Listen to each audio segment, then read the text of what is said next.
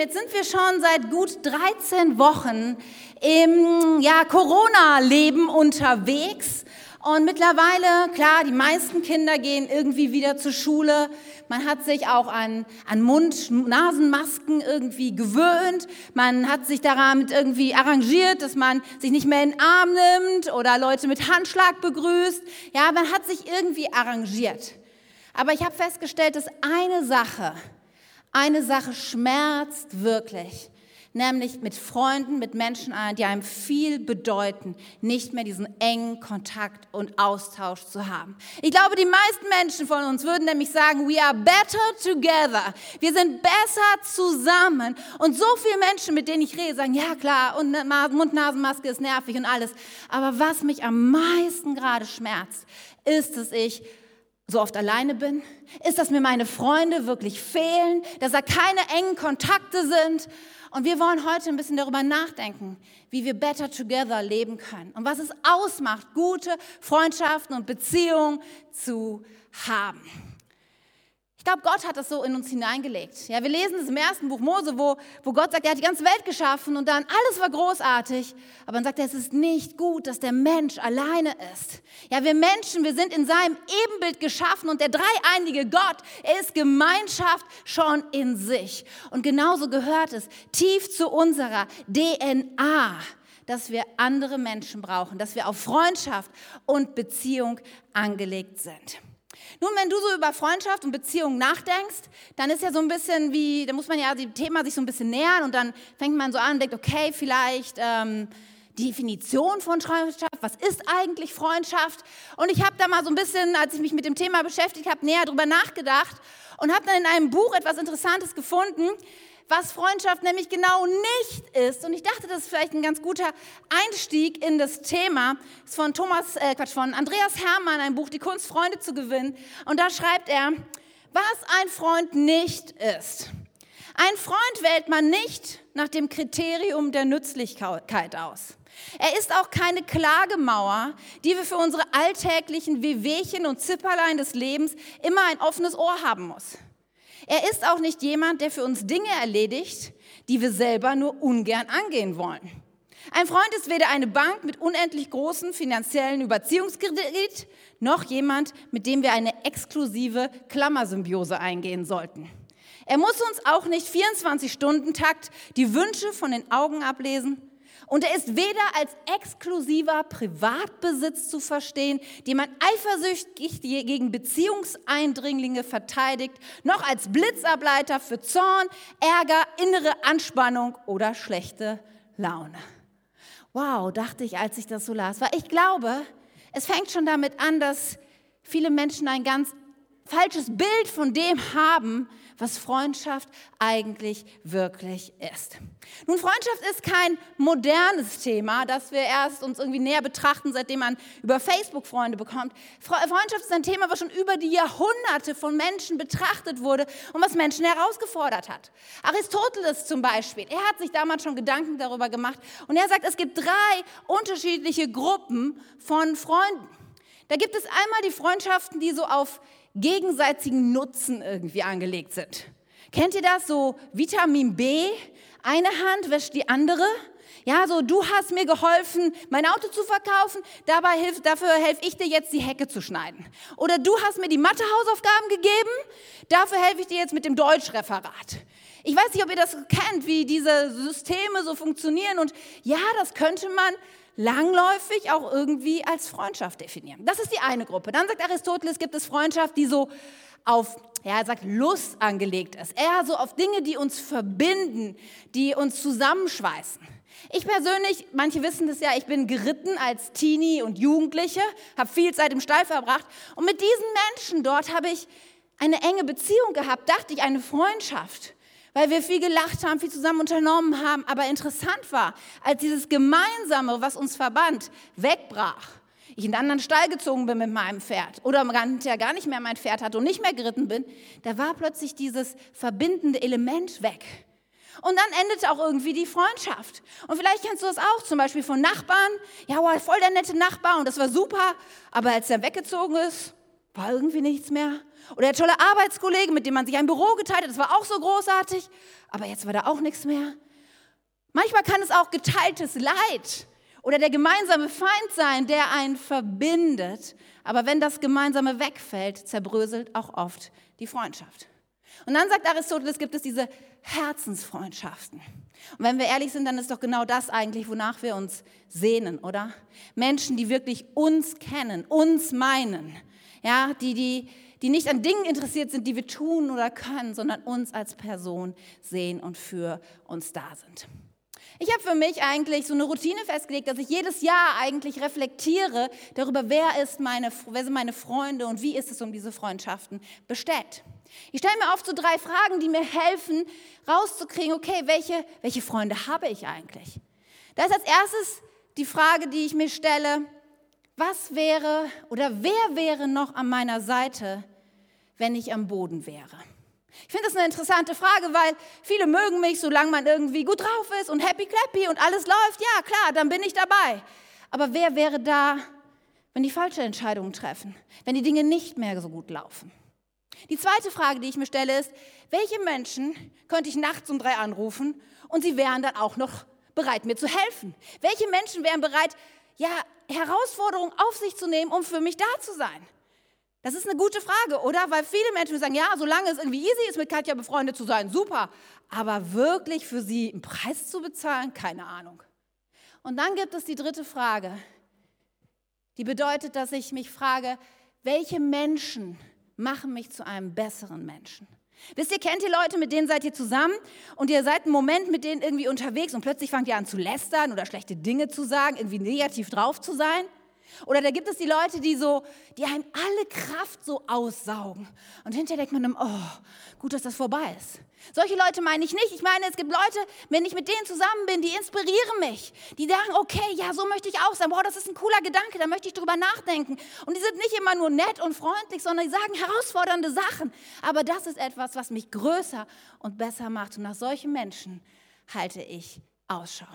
Aber ehrlich gesagt, solche Menschen, die sind ein bisschen wie Diamanten. Sie sind nicht so schnell zu finden. Sie sind selten. Und der kleine Prinz sagt einmal zum Fuchs, er sagt, die Menschen haben keine Zeit mehr, irgendetwas kennenzulernen. Sie kaufen sich alles fertig in Kaufläden, aber da es keine Kaufläden für Freunde gibt, haben die Leute keine Freunde mehr. Und vielleicht ist die wichtigste Message heute Morgen für dich zu wissen, Freunde kannst du nicht bei Amazon bestellen. Freunde sind nicht einfach plötzlich da. Freundschaft ist, ist etwas Herausforderndes. Freundschaft braucht Zeit. Freundschaft kostet einen Preis. Und darüber wollen wir uns heute Gedanken machen. Ich meine, es ist doch interessant, oder, dass in der Literatur, in vielen Geschichten, in Film und Fernsehen, so viele Geschichten haben mit Freundschaft zu tun, oder? Ernie und Bert, Biene Maya und Willi, Winnetou und Old Shatterhand, Asterix und Obelix, ja, Dick und Doof, die fünf Freunde oder diese Serie Friends, ja, über zehn Jahre, zehn Staffeln, 240 Folgen, weil wir so interessiert daran sind, Freundschaft zu erleben und wie Freundschaft funktioniert und in, dem, in den Geschichten von anderen, die Freundschaft erleben, denken, wow, Freundschaft. Aber ich frage mich, welche Geschichte erzählen deine eigenen Freundschaften? Wie ist es um deine Freundschaften bestellt? Und wir wollen heute darüber so ein bisschen nachdenken und eintauchen und dafür möchte ich jetzt noch beten. Herr Vater im Himmel, du hast uns so geschaffen, dass wir better together sind, dass wir mehr, ja besser funktionieren, wenn wir miteinander gemeinsam unterwegs sind. Aber es ist so oft herausfordernd. Es gibt so viel kaputte Freundschaften, kaputte Beziehungen so viel Not und Mangel, Herr. Und ich bete so sehr, dass du heute persönlich zu uns redest. Da, wo bei uns vielleicht wunde Punkte sind, da, wo bei uns vielleicht Einsamkeit ist oder Dinge nicht so gut laufen, fordere uns herauf, heraus. Schenke uns Erkenntnis, einen Gedanke, einen nächsten Schritt für uns. Und über all dem bete ich, dass du uns auch zeigst, wie groß dein Freundschaftsangebot für jeden von uns ist. Jesus, du bist unser bester Freund und als solcher begegne du uns heute. Nun, ich weiß nicht, wenn du dir ähm, irgendeine Frage hast, wie du dann diese Sache angehst. Ja? Gestern war ich einkaufen, hatte eine Frage, habe ich gegoogelt, schnell Antworten gefunden oder du liest einen Wikipedia-Artikel. Eine andere Sache oder sagen eine bessere Sache ist es eigentlich, das Wort Gottes zu nutzen, die Bibel. Viele haben ja nicht so eine Ahnung, was da eigentlich drin steckt und denken, das Buch ist schon relativ alt. Keine Ahnung, ob mir das wirklich heute noch was zu sagen hat. Aber das Verrückte ist, selbst über die Jahrtausende hinweg ist es aktuell. Und es ist lebendig. Das heißt, es spricht in unsere Situation so oft hinein. Nun ist es so, dass es zu unterschiedlichen Themen unterschiedliche Abschnitte in diesem Buch gibt. Es ist ein bisschen wie eine Gebrauchsanweisung für unser Leben. Es hilft uns, unser Leben so zu leben, wie unser Erfinder Gott selber uns nämlich geschaffen hat.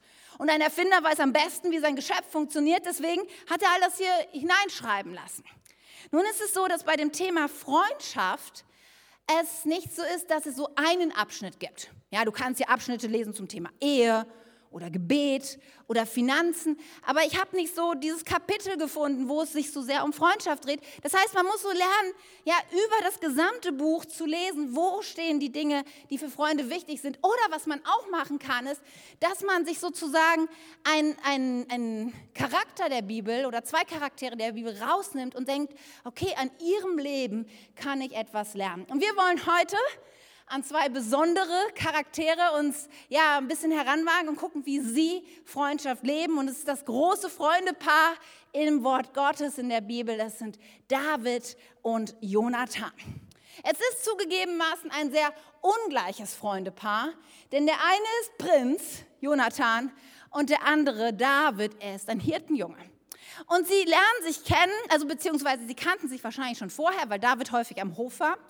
Aber dann gibt es eine besondere Situation. David, ein kleiner Hirtenjunge, besiegt den Riesen Goliath. Eine unglaubliche Geschichte. Und in diese, kurz nach, dieser, nach diesem Moment lernen die beiden sich tiefer kennen und ihre Freundschaft beginnt. Jonathan der Prinz, David der Hirtenjunge. Und es bleibt nicht lange, einfach und easy für sie. Sehr schnell kommt diese Freundschaft unter Spannung, weil nämlich Jonathans Vater Saul, der erste König des Volkes Israel, er bekommt ein Problem mit David.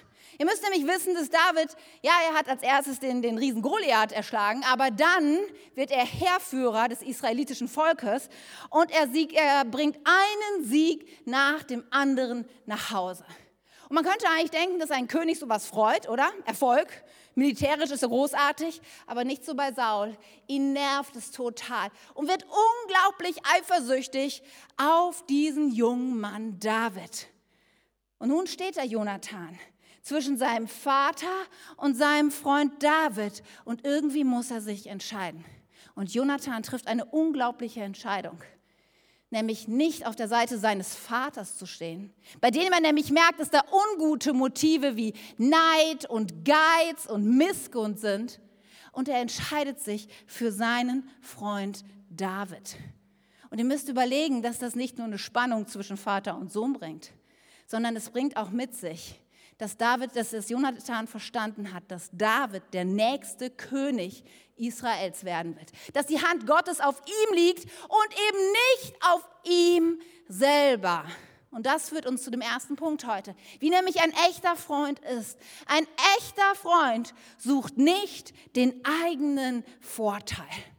Und das ist ziemlich revolutionär, weil ich merke, wenn ich so mit Menschen im Gespräch bin, dass Menschen eigentlich bei Freundschaft sehr oft schon darüber nachdenken, welche Vorteile sie daraus haben, rausschlagen können und welche Erwartungen man so an einen Freund hat. Na klar, wenn ich einen Freund habe, dann, dann denke ich, der sollte eigentlich immer Zeit haben für mich und WhatsApp schreiben und telefonieren und wir fahren zusammen in den Urlaub und wir grillen zusammen und wir trinken einen Kaffee und wenn ich Geburtstag habe, dann steht er plötzlich vor der Tür und hat ein Geschenk, obwohl ich überhaupt nicht gesagt habe, dass ich ein Geschenk möchte. Und dann ist es so, wenn ich krank bin, dann ist er natürlich für mich da und passt auf meine Kinder auf und wenn ich umziehe, dann hilft er natürlich auch. Kennt ihr das, dass Menschen, glaube ich, ganz oft einen mit Ansprüchen und Erwartungen einen so überladen und überfrachten, dass man denkt, oh nein, ich bin gar nicht so sicher, ob ich mit dieser Person befreundet sein will. Ich habe euch mal so ein Bild mitgebracht. Ich glaube, manches Mal ist es so, dass wir unsere Freunde so behandeln wie so ein Sherpa, ja, den wir mit viel Fracht und Gepäck beladen und sagen, come on, hoch, auf den Berg, hopp, hopp, spring. Aber versteht, das ist nicht Freundschaft. Freundschaft, echte Freunde suchen nicht ihren eigenen Vorteil. Und genau das lebt Jonathan auf eine unglaubliche Art und Weise. Er stellt sich auf Davids Seite Und damit erzürnt er seinen Vater so sehr, dass er versucht, ihm im Affekt zu töten. Jonathan weiß, dass er zu seinem Freund steht und dass er nicht seinen eigenen Vorteil sucht. Er lebt das, was wir in Philippa 2, Vers 3 lesen können. Da heißt es, seid nicht selbstsüchtig, strebt nicht danach, einen guten Eindruck auf andere zu machen, sondern seid bescheiden und achtet die anderen höher als euch selbst. Seid sich selbstsüchtig. Versucht nicht darum, euch selbst in den Mittelpunkt zu stellen. Kennt ihr das manchmal, wenn man mit Menschen unterwegs ist oder Menschen trifft und die fangen an, so über sich zu reden und wie toll sie sind und was sie alles so erreicht haben, beruflich oder sportlich und wie toll die Kinder so laufen und wie dies alles ist und das super Haus, hier so mein Boot, mein Haus, mein Job, ne, mein und irgendwie denke ich so oft, wenn ich so mit Menschen im Gespräch bin und sie so lange für sich reden, denke ich immer, okay, was willst du mir eigentlich gerade sagen?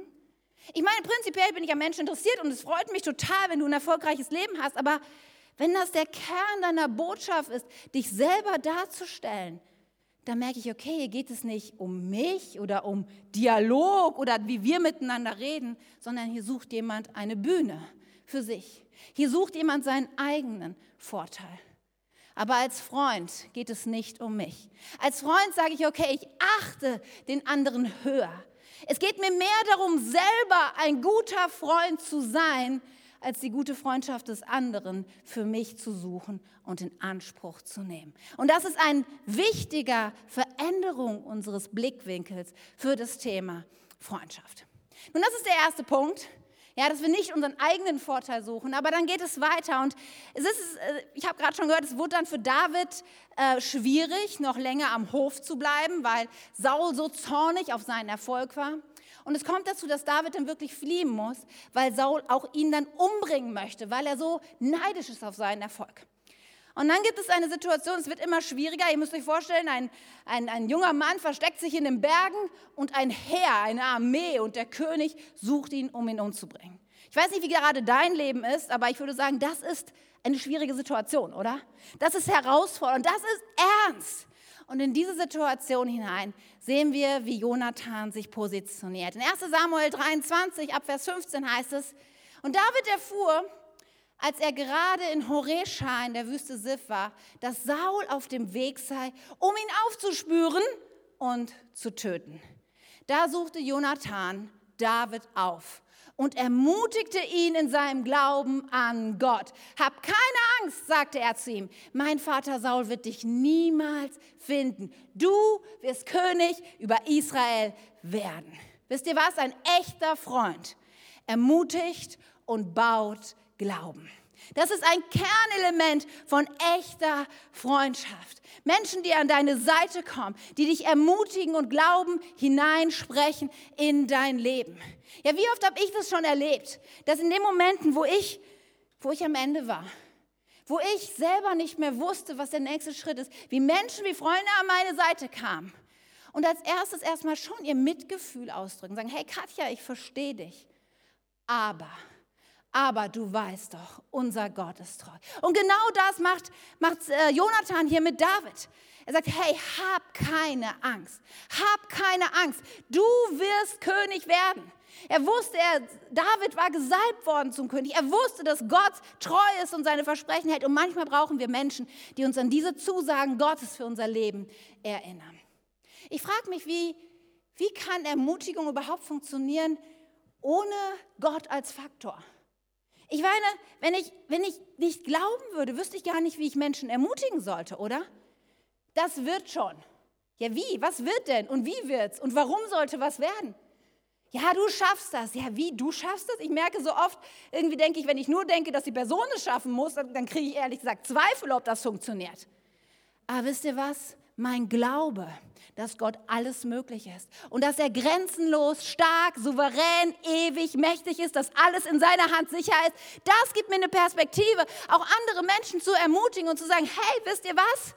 Es gibt immer einen Grund zum Glauben und zum Hoffen und es gibt eine Perspektive. Und selbst wenn mein Leben auf dieser Welt endet, in Ewigkeit habe ich Leben mit Jesus. Und deswegen habe ich jeden Grund, Menschen zu ermutigen. Es ist das, was, in, was im ersten Korintherbrief steht. Da heißt es, 1. Korinther 13, die Liebe erträgt alles. Sie verliert nie den Glauben. Sie bewahrt stets die Hoffnung und bleibt bestehen, was auch geschieht. Ich brauche Menschen in meinem Leben, die auch manchmal ertragen, dass ich nicht immer nur super gut drauf bin. Ich brauche Menschen in meinem Leben, die die Hoffnung und den Glauben bewahren, da wo ich vielleicht meinen Glauben und meine Hoffnung ein Stück weit verloren habe. Dass sie es hineinsprechen und das wieder wachküssen in meinem Leben. Heißt es dann, dass wir, dass wir immer nur so ja, so sagen, hey, super, ja, come on, das wird schon, Gott ist gut. Was ist denn dann, wenn zum Beispiel Freunde von uns Dinge entscheiden, die, die nicht so gut sind, die nicht so cool sind, wenn sie Wege einschlagen, die definitiv eher falsch sind? Heißt das, als Freund muss ich immer nur sagen, hey, ja, come on, Gott ist gut? Ich glaube, das Gegenteil ist der Fall. Ich glaube, gerade da, wo wir in die Gefahr kommen, irgendwie andere Wege einzuschlagen, gerade da, wo ja, wo wir falsche Entscheidungen treffen, wird Freundschaft so kostbar. Denn ein Freund ist auch bereit, diesen unangenehmen Weg zu gehen und zu sagen, halt, halt, stopp, ich, ich muss mal mit dir reden. Ein Freund ist da, der sagt, ich, Katja, ich weiß nicht, ob das so eine gute Idee ist, diese Entscheidung zu treffen. Ich habe Freunde in meinem Leben positioniert und ihnen die Erlaubnis gegeben. Ihnen gesagt, okay, wisst ihr was, wenn ich anfange komisch zu werden? Wenn ich anfange Dinge zu entscheiden, die absolut nicht nach meinen Werten und Glauben entsprechen, dann, dann brauche ich euch. Und dann mache ich euch Mut. Schlagt heftig zu. Es ist meine Überzeugung, dass wir Menschen brauchen, die irgendwann mal sagen, nein, nein, Katja, stopp, bleib stehen, das ist kein guter Weg. In Sprüche 27 heißt es, Wunden, die ein Freund geschlagen hat, sind besser als Küsse von einem Feind. Der ehrliche Rat eines Freundes ist so angenehm wie Öl oder Weihrauch. Ja, wisst ihr, es ist wichtig, dass wir auch manchmal Menschen haben, die sich uns in den Weg stellen und die sagen, ich lass dich nicht im Stich. So wie es heißt in Vers 10, lass niemals einen Freund im Stich. Und wisst ihr, das sind die Momente, wo Freundschaft einen Preis kostet. Und das ist der dritte Punkt heute. Ein echter Freund bezahlt einen Preis. Wisst ihr, es ist so viel einfacher zu sagen, hey, ja, das wird schon wieder, Gott ist gut, er ist mit dir, als zu sagen, hey, können wir mal reden? Weil ich glaube, dieser Weg ist nicht der richtige. Aber echte Freunde sind bereit, auch diesen Preis zu bezahlen und Unannehmlichkeiten und Strapazen und Herausforderungen auf sich zu nehmen. Auch Jonathan ist dazu bereit, einiges an Herausforderungen auf sich zu nehmen. Ich meine, er verzichtet auf den Königsthron. Er hat Stress mit seinem Vater, was ja auch nicht gerade besonders easy ist. Aber es gibt noch eine andere Sache, die mir so beim Lesen bewusst wurde und die wir so schnell einfach irgendwie überlesen, wenn wir uns nicht bewusst machen, was das eigentlich bedeutet. In 1 Samuel 23, das ist nämlich kurz bevor dieses Gespräch ist, das wir gerade hatten, wo Jonathan sagt, hey, keine, hab keine Angst, du wirst König werden, lesen wir erstmal, was davor nämlich steht. David hielt sich an unzugänglichen Stellen in der Wüste und im Bergland von Sif auf. Saul jagte ihn während der ganzen Zeit, aber Gott ließ nicht zu, dass er ihn fand. Ich weiß nicht, ob du dich mit der Geografie Israels auskennst und weißt, wo das Bergland von Sif und die Wüste ist. Nun, wenn du auf der Karte nachschaust, ist dieses Gebiet westlich des Toten Meeres. Tim und ich hatten die Möglichkeit, äh, vor einem Jahr dort eine Studienreise zu machen und auch in dieser Gegend unterwegs zu sein. Und ich sage dir, wenn hier steht, das sind unzugängliche Stellen, come on, das sind unzugängliche Stellen. Da kann man sich definitiv gut verstecken. Es ist sehr gebirgig, es sind karge Schluchten, es sind hohe Felsabwände, es ist Wüste, es ist schroff. Es ist kein Ort, an dem du leben willst und es ist kein Ort, an dem du jemanden besuchen willst. Aber Jonathan, Jonathan war es so wichtig, seinen Freund zu ermutigen, Glauben in ihn hineinzusprechen, dass er bereit war, einen Preis zu bezahlen und an die Enden dieser Wüste zu gehen, in die letzte Höhle, seinen Freund zu finden, weil er wusste, sein Freund braucht ihn jetzt. Bist du auch bereit, einen Preis zu bezahlen für echte Freundschaft? Echte Freundschaft bedeutet, ich suche nicht meinen eigenen Vorteil. Es bedeutet, ich ermutige und baue den Glauben von anderen. Und es bedeutet, einen Preis zu bezahlen. Nun, Jonathan, er hatte nicht nur eine intensive Freundschaft zu David, er schien auch sonst jemand zu sein, der enge Freundschaften knüpfen konnte. Und er bringt in einer Geschichte, es gibt es einen Ausdruck, der es so auf den Kern bringt, was wirkliche Freundschaft bedeutet. Es ist eine Situation, bevor Jonathan David kennenlernt und sie sind wieder mal im Krieg mit den Philistern. Es ist eine sehr auswegslose Situation. Die Philister, sie stehen oben im Gebirge und das Volk Israel unten in der Ebene und die Situation ist festgefahren. Ja, es ist gerade schwierig und Jonathan und sein Waffenträger, sie haben sich so ein bisschen separiert von den anderen Gruppen und sie sitzen da und Jonathan denkt nach, was der nächste Schritt sein könnte, wie es jetzt weitergehen könnte in diesem verfahrenen Kampf. Und dann gibt es ein Gespräch zwischen ihm und seinem Waffenträger. Nun wirst du wissen, vielleicht denkst du, naja, Katja, Waffenträger ist ja nicht irgendwie Freund, ist Angestellter, ne? Aber du musst wissen, ein Waffenträger war jemand, der handverlesen war. Es war jemand, mit dem ein, ein Krieger, ein Offizier, ein Soldat sehr viel Zeit verbracht. Jemand, wo man, ja, dem man sein Leben anvertraute, mit dem man in der Schlacht gemeinsam war. Jemand, mit dem man sich blind verständigen konnte. Wir reden hier nicht nur einfach von einem Angestellten oder Sklaven, wir reden hier von einem Freund. Und die beiden sitzen da und Jonathan denkt nach, wie es weitergeht. Und dann kommt diese Situation in 1 Samuel 14, Vers 6, da heißt er, sagt, Jonathan, komm, lass uns zu den Pfosten dieser Gottlosen hinübergehen, sagte Jonathan zu seinem jungen Waffenträger. Vielleicht wird der Herr uns helfen, denn den Herrn kann nichts aufhalten. Er kann eine Schlacht gewinnen, ganz gleich, ob er viele oder nur wenige Krieger hat. Vielleicht wird der Herr uns Erfolg schenken. Ich denke so, wow, vielleicht. Da sagt Jonathan zu seinem Freund, hey, vielleicht. Und es geht hier nicht nur einfach, vielleicht hat McDonald's offen, vielleicht haben sie auch schon zu oder was weiß ich, sondern es geht darum, wir riskieren hier unser Leben gemeinsam für die große Sache Gottes. Und dann kommt diese Antwort, diese unfassbare Antwort des Waffenträgers. Er sagt, tu, was du für das Beste hältst, antwortet der Waffenträger.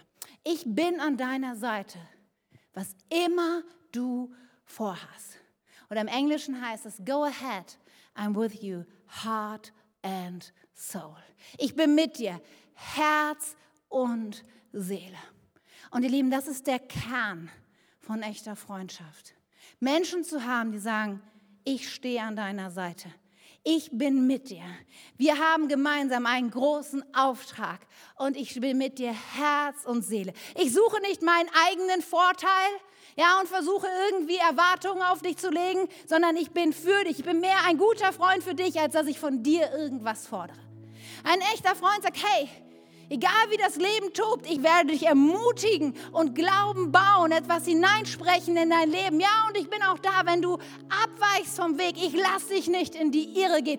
Ich bin mit dir, Herz und Seele. Und ein echter Freund sagt, hey, weißt du was?